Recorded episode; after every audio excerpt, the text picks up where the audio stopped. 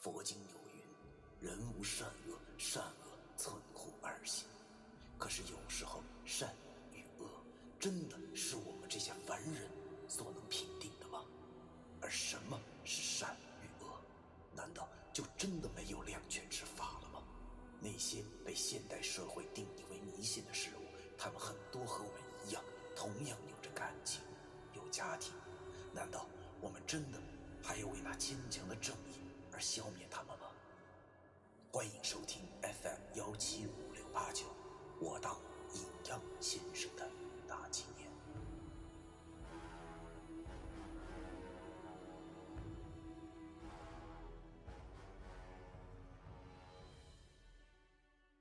第一百三十六章，好白菜。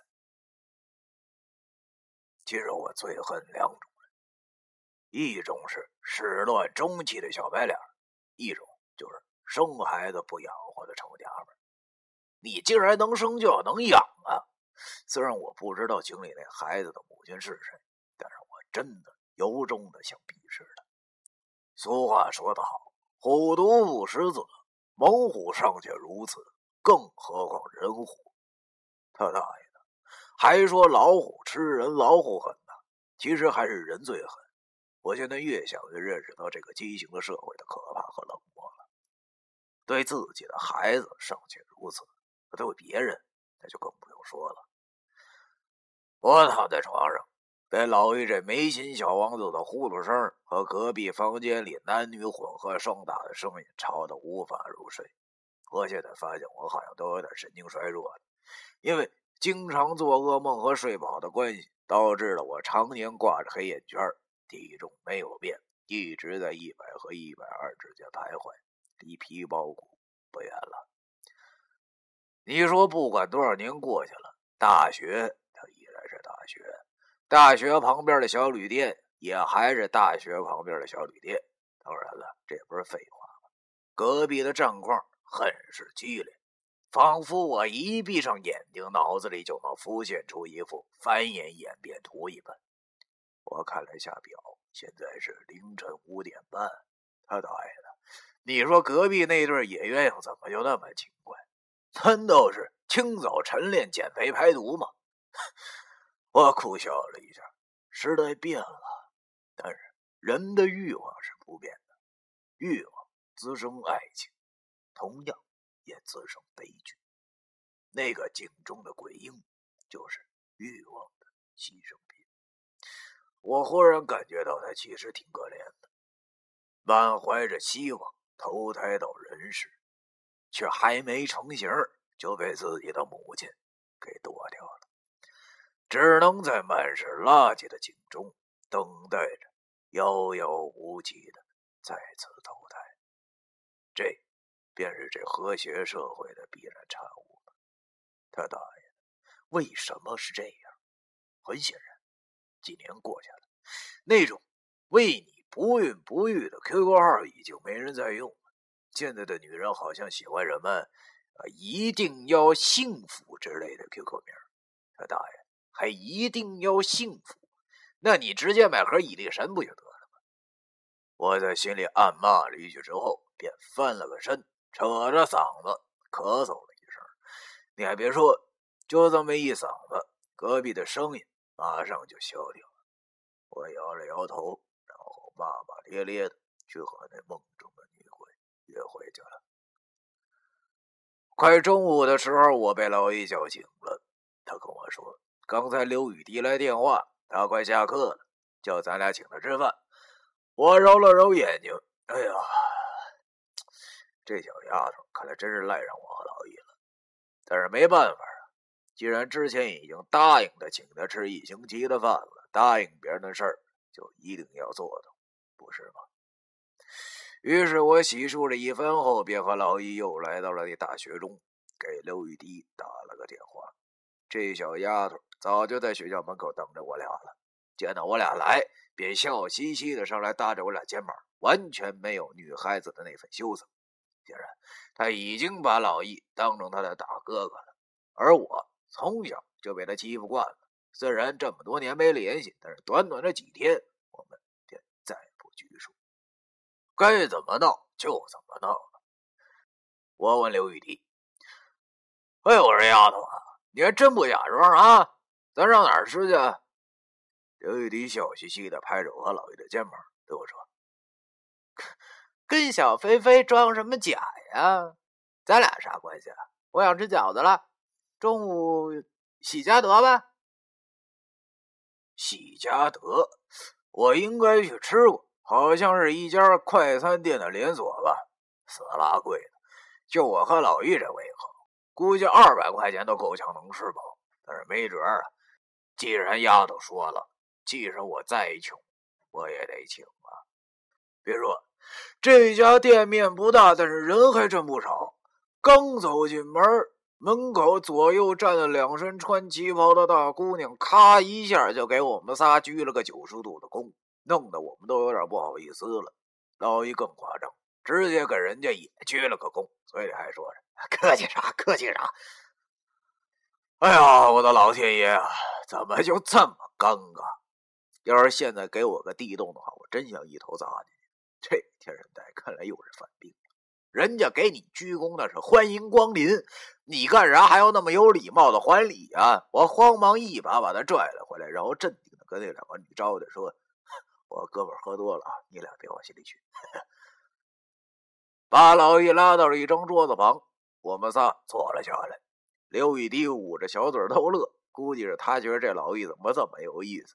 我心里这个郁闷的，看来昨晚老易是完全把自己的命运没当回事儿。要说心大的人可真好，不用想太多，所以才能活得这么快乐。真是服了他了呀！我苦笑着叹了口气，然后。拿起了菜单，开始点菜。你还别说，今儿这饺子还真让我开眼了，竟然还有意大利酸菜馅儿的。我心里琢磨，感情原来意大利人都已经会碾皮儿了，够山寨的了。看着这什么喜家德水饺，估计和那什么美国加州牛肉面差不多了吧？连个外国名价钱就翻了一番这他妈不脱裤子放屁呢吗？这社会啊！真是他妈越来越搞不懂了。算了，不讲那么多了。看那菜单上的饺子价，我就眼晕。于是把菜单递给了刘玉迪。刘玉迪点了几样饺子和小菜，然后又问我：“你俩喝酒不？”我摇了摇头。十块钱一瓶，够我在袁大叔那喝五瓶了。花这冤枉钱干啥呀？吃点饺子，喝点茶水不就得了呗？这种意大利酸菜馅饺子，也就是骗骗这种好奇的小女生还行。我和老易都不怎么感冒。点完菜，等饺子上桌的时候，老易跟刘雨迪闲聊着，而我也没啥事干，就四处张望着。哎，就是这么巧，让我看见一人，挺面熟的，正是昨天想勒索我和老易那小爷们儿。如果我没记错的话，他应该叫高过天吧。没错，就是他，那一脸青春痘让我太他妈深刻了。要说命运呢，就像是痔疮，总是在你毫无准备的时候出来恶心你。这话说的可真是太对了。我忘了搞过天这个装逼侠，我心里琢磨着，没想到他也能在这儿，我们还能在这儿碰见他。没想到他竟然也这么休闲，跑来吃饺子了，好像是和女朋友一起来的吧。我偷眼望去。想不到坐在对面的女生还挺漂亮，水汪汪的大眼睛，看上去好像还有点伤心的意思。他俩好像还来的比较早，已经吃完了。只见那搞过天一副大爷模样，叼着根牙签，翘着二郎腿，对着那女生说了句：“媳妇儿，算账。”我操，让女生掏钱还这么理所应当，真是够那啥的了。而那女生竟然唯唯诺诺的掏出了钱包。他大爷的！你说我怎么就没遇到过这样的女人呢？我觉得太震撼了，真不敢相信，原来世界上还存在着这种极品，我都有点看不下去了。而这时饺子也上来了，我便转头开始吃起了饺子来。刘雨迪坐在我对面，嘴里吃着饺子，便对我说：“那女生真是太傻了，竟然喜欢高过天这种败类。”哼。哎呀，看来这小丫头也看见了刚才那一幕。老易在旁边往嘴里塞饺子时，好像烫着嘴了，正在用茶涮口。我苦笑了一下，心里想着，可能这就是老周打黄盖，一个愿打一个愿挨。不得不说啊，这世上的事情就是这么奇怪。好那啥，让狗给那啥了。刘雨迪见我这表情，别问我，小飞飞，你是不是心里在想，好白菜都让猪拱了？哎呀，哎呀，又被这小丫头看穿了。可是我笑着摇了摇头，心里想着：“嘿嘿，你没有猜对。其实我想的是更猥琐、更下流。”我边想边咬了一口这他大爷的意大利酸菜馅水饺，顿时肠子都悔青了。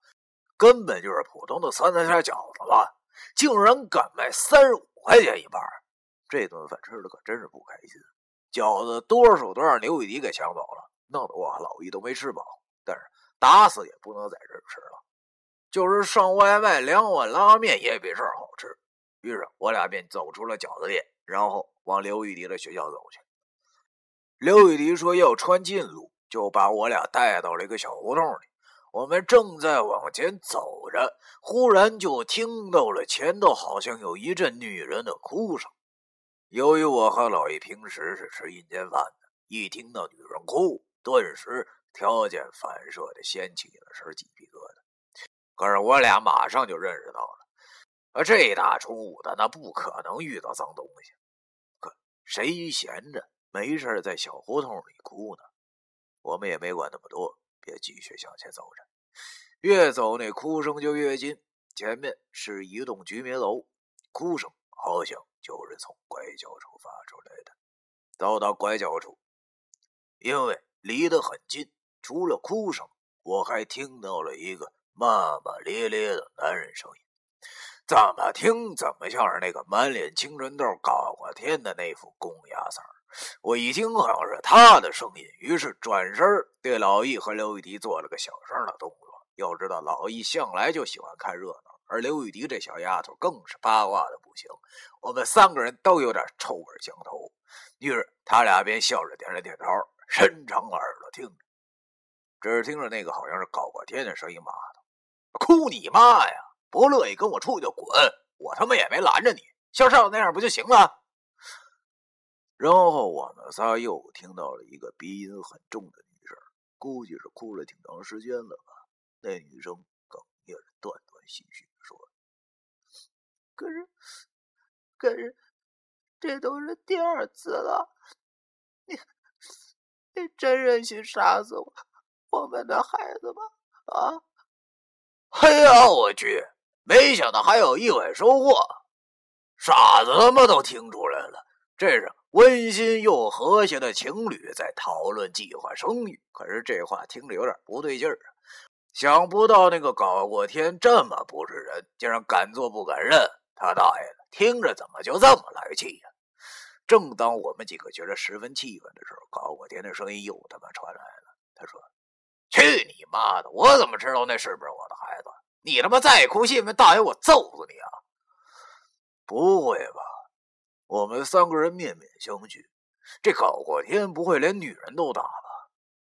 只听见那女人边哭边叫了几声，我和老叶心里不知道怎么的一股无名火猛然的窜了上去。去他大爷的！他是不是人呢？于是。我俩不约而同的从那楼的拐角处冲了出去，映入我俩眼帘的果然是搞过天那杂碎，以及那哭红了眼睛的女朋友。